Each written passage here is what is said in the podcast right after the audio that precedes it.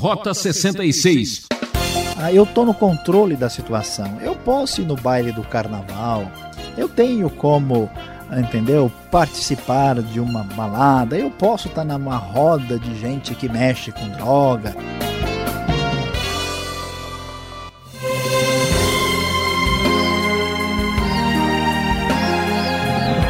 Você já sabe, aqui a gente mexe com coisa pura. Esse é o programa Rota 66, viajando e explorando a Bíblia. Estamos no livro de Gênesis e o professor Luiz Saião vai se antecipar e destacar o capítulo 38 para tratar de um assunto caseiro: escândalo na família. Esse é o nosso tema de hoje. Será que toda família é igual e só muda mesmo o endereço? Aqui é Beltrão e agradeço de coração a sua audiência. Gaste alguns minutos analisando com a gente esse texto da Palavra de Deus. Vamos lá?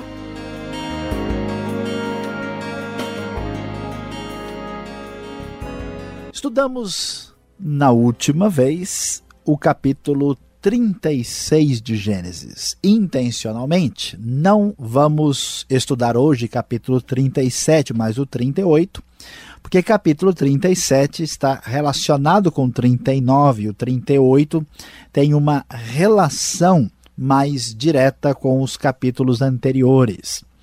E a história que surge aqui, ela é simplesmente assustadora, apavorante. O texto da Nova Versão Internacional nos conta o que aconteceu.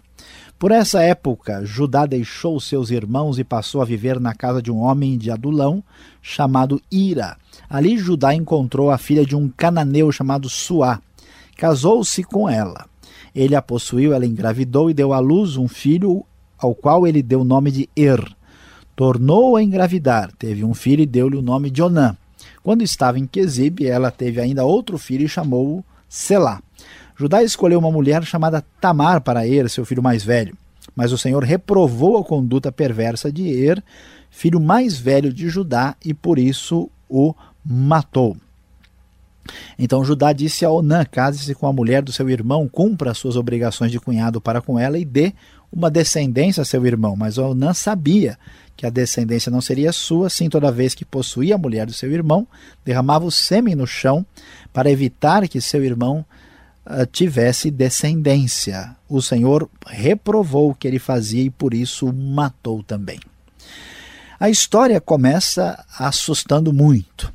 E lemos que Judá, uh, agora vivendo ali em Canaã, tomou uma esposa cananita, teve filhos. Aqui nós vemos o caso de Er uh, e de Onã e também de Selá. E acontece que Er tinha uma vida muito perversa e Deus tirou a sua vida. E depois, Onã casou-se com a mulher do seu irmão por causa de uma prática antiga, que é chamada prática do levirato, que era manter a família do irmão. O irmão casava-se com a mulher que fora do outro irmão para que o seu nome, a sua descendência, pudesse existir do ponto de vista jurídico a Onan recusa-se a cumprir a sua obrigação social e, portanto, age de uma maneira condenável perante o Senhor, e o Senhor reprova sua conduta e o mata também.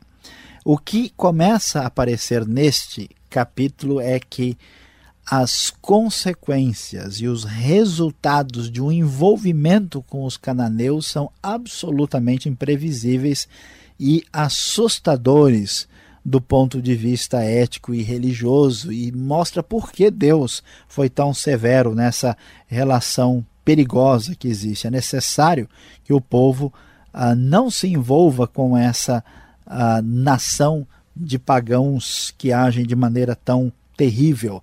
O que aconteceu no contexto de Siquém, agora corre o risco de acontecer dentro da própria família de Jacó, ou seja, morte e destruição por causa da imoralidade. Então, ah, diante do que aconteceu, Tamar, que era nora ah, de Judá ficou sozinha. Judá então disse para ela: More como viúva na casa de seu pai até que meu filho Selá cresça, porque ela já tinha tido dois maridos que haviam falecido. Ah, ela temia que ele viesse a morrer como seus irmãos. Então Tamar foi morar na casa do pai. Tempos depois, morreu a mulher de Judá, filha de Suá, passa, passado o luto, diz a NVI, Judá foi ver seus tosquiadores do rebanho em Tímina com o seu amigo Ira. Foi então informado a Tamar, o seu sogro está a caminho de Tímina. E assim ela tirou suas roupas de viúva, colocou um véu para disfarçar e se colocou no caminho de Tímina. Ah, a sua atitude foi ah, causada pelo fato de que Selá já havia crescido, mas ela havia sido esquecida ah, como uma viúva abandonada e a promessa de Judá não fora cumprida. Ah, Judá, passando pelo caminho, viu ela escondida por trás do seu véu e pensou que fosse uma prostituta. E então ele a convidou para eh, envolver-se, para deitar-se com ele. Surpreendentemente, vemos ah, uma prática estranha para a nossa maneira de pensar com os padrões do Novo Testamento. E ela então faz uma negociação. Escuta, qual é o, preço que vamos ter aqui pelo programa? Ah, não, eu vou mandar um cabritinho para você, mas eu preciso de garantia. Ah, Tamar estava como quem dizendo: escuta, eu quero o SIC e o RG. Eu quero o comprovante de que eu não vou ser ah, explorada sem receber nada. E então ele acaba deixando o selo ah, com o cordão e o cajado que tinha na mão ele entregou a ela e a possuiu e ela engravidou. Ah, depois, Judá tenta encontrá-la mais tarde e não consegue. Ele pergunta: escuta, não havia uma prostituta cultual aqui próximo? Ninguém conhece porque ela tinha estado ali ocasionalmente. E então, três meses mais tarde, chega a notícia: Judá, sua nora Tamar prostituiu-se e ela ficou grávida. A atitude de Judá é das mais radicais possíveis. Tragam-na para fora e queimem-na viva, diz o texto da NVI. Quando ela estava sendo levada para fora, mandou o seguinte recado ao sogro: Estou grávida do homem que é dono dessas coisas. E acrescentou: Veja se o Senhor reconhece a quem pertence esse ser, esse cordão e esse cajado. Na mesma hora, Judá reconheceu e disse: Ela é mais justa do que eu. Eu devia tê-la entregue a meu filho Selá e não voltou mais a ter relações com ela. A história é assustadora e triste. A mulher foi esquecida, a Judá acabou se envolvendo involuntariamente com ela, achando que era uma prostituta, acabou lhe dando filhos e a história termina de uma maneira um tanto quanto assustadora devido àquele ambiente tão promíscuo e problemático que era a terra dos cananeus. Surpreendentemente, nascem gêmeos dessa história interessante. Quando lhe chegou a época de dar à luz, havia gêmeos em seu ventre. Enquanto ela dava à luz, um deles pôs a mão para fora. Então a parteira pegou um fio vermelho, amarrou o pulso do menino, dizendo: Este saiu primeiro. Mas quando ele recolheu a mão, seu irmão saiu e ela disse: Então você conseguiu uma brecha para sair e deu-lhe o nome de Pérez. Depois saiu seu irmão, que estava com fio vermelho no pulso, e foi-lhe dado o nome de Zerá. E aqui então termina a história assustadora, um escândalo na família. Duas mortes, prostituição, uma gravidez indesejada e o resultado ainda surpreendente é o nascimento de dois gêmeos na família complicada de Jacó, que ainda piorou mais quando viveu na terra de Canaã, entre aquele povo que vivia tão longe de Deus.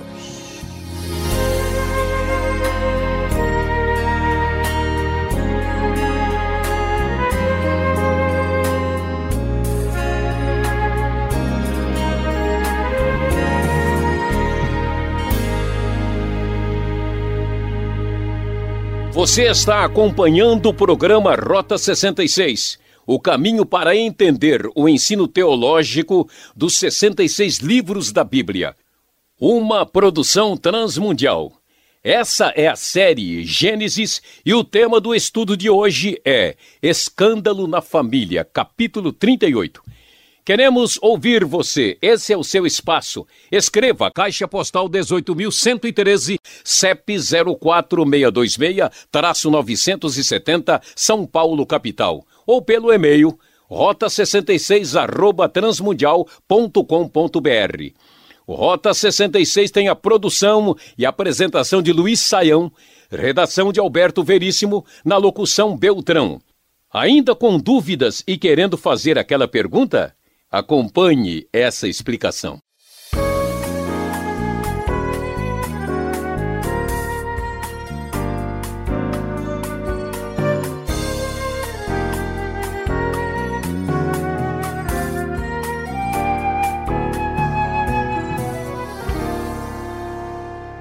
Muito bem, Saião, estamos aqui assustados acompanhando essa exposição de Gênesis 38 e eu já começo até meio tonto, Saião. Será que esse capítulo deveria estar na Bíblia? Será que ele não entrou por engano, já que a Bíblia é um livro tão santo? Eu acho que essa história aí não está meio deslocada, viu, Saião? Pois é, Alberto, muitas pessoas às vezes vão ler a Bíblia com a intenção de encontrar um conforto e ler um capítulo desse ele nem dorme de noite. Mas a grande verdade é que a Bíblia traz esperança para o coração humano porque ela descreve as experiências mais terríveis e assustadoras que as pessoas enfrentam na vida prática, na vida real. Então a Bíblia não é um livro celestial, ela é um livro celestial na terra. Ela é a luz de Deus no meio da escuridão humana. Se a Bíblia trouxesse apenas palavras etéreas e de fumacinhas geladas, ela nunca tocaria a realidade do sofrimento humano. Por isso que a fé cristã sempre é a fé de total esperança, não importa até onde a pessoa tenha descido, Deus pode trazê-lo de volta de lá. Muito bem, eu fico aqui imaginando como é que pode então o povo de Deus chegar a um nível baixo, uma situação dessa é, tão vergonhosa, né? Até difícil de mencionar, né? Como é li lidar com uma situação dessa? É, aqui nós temos alguns elementos importantíssimos para os nossos ouvintes refletirem. Ah, muitas pessoas às vezes desconsideram advertências de Deus, conselhos da sua palavra, porque pensam assim: isso não é tão sério. Ah, eu estou no controle da situação. Eu posso ir no baile do carnaval. Eu tenho como, entendeu, participar de uma balada. Eu posso estar numa roda de gente que mexe com droga e que eu me garanto, eu sei o que eu vou fazer. Então a Bíblia nos diz que o problema é que a natureza humana é uma natureza egoísta e pecadora. E que o homem abandonado a si mesmo é capaz das coisas mais tristes e lamentáveis. E quando alguém cresce e se desenvolve num ambiente complicado como o ambiente cananeu, como foi o caso de Ló em Sodoma, suas defesas vão ficando mais fracas. Por isso, a grande verdade é que a natureza humana pode chegar a um nível mais absurdo. Muitas pessoas falam como entender um Hitler, como entender um Idi Amin Dada, como entender uma coisa assustadora que aconteceu em tal lugar? Basta ler um pouquinho da Bíblia, isso não é nenhuma novidade. Então a Bíblia nos adverte: se você não cuidar da sua vida, você pode ser surpreendido por você mesmo. Tá certo. E o ouvinte que está aqui nos acompanhando, ele deve ter olhado o verso 9 de Gênesis 38 e ficou com aquela pergunta, aquela sensação: mas qual foi o pecado de Onã? De fato, isso tem a ver com masturbação. Né? Isso já está virando um, um, um, programa assim já de, de, né? de fofoca. Né? Como é que saímos dessa daqui agora? Olha, Alberto, essa questão tem sido muito discutida. Na verdade, na verdade, no texto, o pecado realmente de Onã é, foi o fato de negar a descendência do seu irmão. Isso é difícil da gente entender porque é uma outra cultura, uma outra realidade. Mas significa assim dar um, um grande chapéu na família. Né? Ele tinha uma responsabilidade a ser cumprida e ele negou isso, ah, fazendo o que o texto diz. Ah, por causa da maneira como ele agiu, Ah, a, a, palavra onanismo foi né, mais tarde cunhada e acabou sendo uma referência a, a uma postura de autossexualidade, né, que é a, a masturbação. O texto não está ah, dizendo algo diretamente contra a masturbação, mas deve ficar claro que ela não é um comportamento sadio e saudável. Né? A sexualidade foi criada por Deus para ser usufruída a dois no ambiente do casamento. Então, a masturbação nunca é algo desejável, nem é bom e sadio.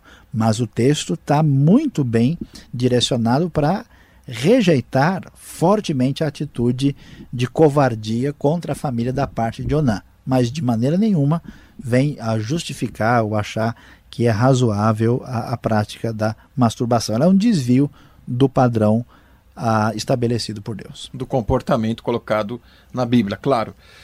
Agora vamos entrar na questão sobre as prostitutas cultuais, não é? O que, que é isso, né? Como é que Judá vai se envolver com uma religião desse naipe, desse, desse jeito, né? Pois é, é meio esquisito isso. Ninguém imagina em prostituição cultural. É que no paganismo, no paganismo cananeu, o que, que eles pensavam? Eles acreditavam, por exemplo, em Baal e Astarote. Eles acreditavam que a, a, a fertilidade da terra ela era garantida pela união entre esses deuses, um masculino e um feminino. E, portanto, eles tinham certos festivais onde eles celebravam, era uma espécie de carnaval, né? celebravam ah, por meio de, de rituais orgiásticos, né, ah, e, em homenagem às divindades para garantir a fertilidade da terra. Então, alguns desses santuários e templos tinham prostitutas. A prostituta trabalhava lá e ela servia, vamos dizer assim, o, o, o, os homens da região em homenagem à divindade, invocando a fertilidade da terra. Então é um negócio complicado demais, né, e muito estranho. Não é só uma prostituição por dinheiro. E aqui nós vamos uh, ver que Judá tem as suas defesas morais e religiosas tão fragilizadas que ele se envolve com isso sem muita preocupação. O texto de novo sinaliza para a gente, está vendo o que, que dá viver num ambiente de amizade com os cananeus? O problema não é os siquemitas, o problema é, são essas questões morais e religiosas que, mesmo sem os siquemitas, o povo de Deus internamente se destrói sozinho com essa mistura que há entre Israel e os cananeus. E de fato, o, Judá ele até toma uma atitude depois muito estranha, agressiva, né? Que homem radical vai querer queimar então agora a, a sua nora, né? Como é que podemos entender um homem tão volúvel assim, né? Tão instável. Pois é, a, a postura dele é assustadora, que ele quer queimar a própria mulher, o que nos revela uma coisa surpreendente. Geralmente, quando uma pessoa é extremamente radical e muito negativa e condena todo mundo, é que a sua vida pessoal não está bem. É um padrão bíblico, né? A maneira de se defender do seu próprio pecado é jogando pedra na cabeça dos outros. Então, a, a radicalidade de Judá num ambiente tão solto, tão tranquilo, é, é, é demonstra a seu problema Uh, e o esquecimento completo da sua responsabilidade para com a sua nora e tudo que nós vemos acontecer uh, no texto. Então é um sinal de um problema nele. E Ainda bem que logo em seguida ele reconhece e se arrepende e não leva adiante o seu plano perverso. Então você está dizendo que quando a gente encontra pessoas radicais em suas posturas, é porque de fato ela tem fragilidades por dentro, né? Muitas vezes é, isso se confirma quando essa radicalidade ela é uh, fora das intenções de Deus. Tá certo. Agora, o pecado de Judá ele não foi pior do que de Rubem. Que punição, então, ele pode ter recebido né, sobre tudo isso que aconteceu? Olha, Alberto, aí é que a Bíblia nos surpreende. É verdade. Eu, eu diria que o pecado dele foi pior do que o de Rubem, porque ele abandonou a sua nora, ele não estava nem aí, se casou com uma cananita, ah, ele é, queria queimar a própria nora, ele procurou prostituta cultural. Acho que a vida de Judá não há quem possa ajudar o Judá, né? Esse homem era fogo, né? É. Pois é, e olha, e de fato ele merecia a pior punição, mas o surpreendente é que Judá se arrepende. Ele diz uma frase que muda tudo. É, mais justa é, é, ela é do que eu. No verso 26, né? Exatamente. Então Judá se arrepende e Deus vai fazer algo extraordinário. Judá vai acabar sendo a tribo eleita por Deus para ser o fio condutor da, da revelação messiânica, porque o problema não é se sujar, né? A questão não é que a gente não erra, na verdade, sujo mesmo é quem nunca toma banho e não quem não se desvia do erro, né? ou, ou da sujeira, do mal. E aí o que vemos é que Deus age de uma forma a pegar o Judá que foi no fundo do poço para recuperá-lo e reescrever a história a partir dos cacos humanos. Então, o arrependimento é a senha de acesso à graça divina, né? Exatamente. Terminando o capítulo 38, a gente encontra dois nomes gêmeos, não é? O Pérez e Zerá. Qual a importância de registrar o nome, os nomes desses dois personagens? É muito interessante porque, de novo, nós temos aquele caso né, de quem vai ser o primogênito, por onde o caminho vai correr. O Rubem perdeu a vez, Judá vai entrar no lugar dele por uma ação tremenda da soberania da graça divina. E aqui, de novo, aquele que a gente esperava que nascer primeiro, uh, na verdade nasce o, o, por segundo. E aí Pérez vai ser um dos poucos personagens dessas listas de genealogia que vai se repetir no Novo Testamento. O Novo Testamento vai querer insistir que, olha, a linha da descendência de Jesus vem exatamente de Judá por meio de Tamar e através de Pérez, mostrando aí o triunfo absoluto da graça de Deus no meio de toda a fragilidade humana. Isso é impressionante. Eu estou impressionado. Muito obrigado pelas explicações, Saião. E você continue sintonizado. Vem aí a aplicação desse estudo para a sua vida.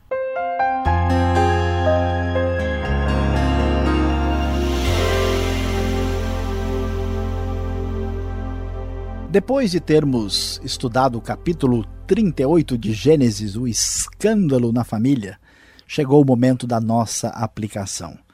Não importa até onde você foi, Deus irá resgatar você. O que há de especial na Bíblia não é somente o fato dela nos falar de Deus ou nos contar histórias antigas, mas a grande mensagem bíblica é que o ser humano, autônomo, dominado pelo pecado, pelo seu egoísmo, desce as maiores, as mais terríveis baixezas e se coloca na situação mais difícil, dominado pelos seus pecados. Talvez você já tenha se envolvido com drogas, a sua vida moral tenha sido se destruído completamente. Talvez você tenha chegado ao que você chama do fundo do poço. Judá certamente teve a sua vida aniquilada pelas suas atitudes incorretas e pelos seus pecados. Mas Deus o tirou de lá. Deus construiu a história de redenção por meio dos, de um dos personagens mais controvertidos da história. Deus se agrada em construir a sua história de redenção e salvação por meio dos cacos humanos. Não importa até onde vocês tenham ido. Deus irá resgatar você pela sua graça, pela sua bondade, pela soberania tremenda e o seu poder e principalmente a sua graça. Deus abençoe a todos vocês.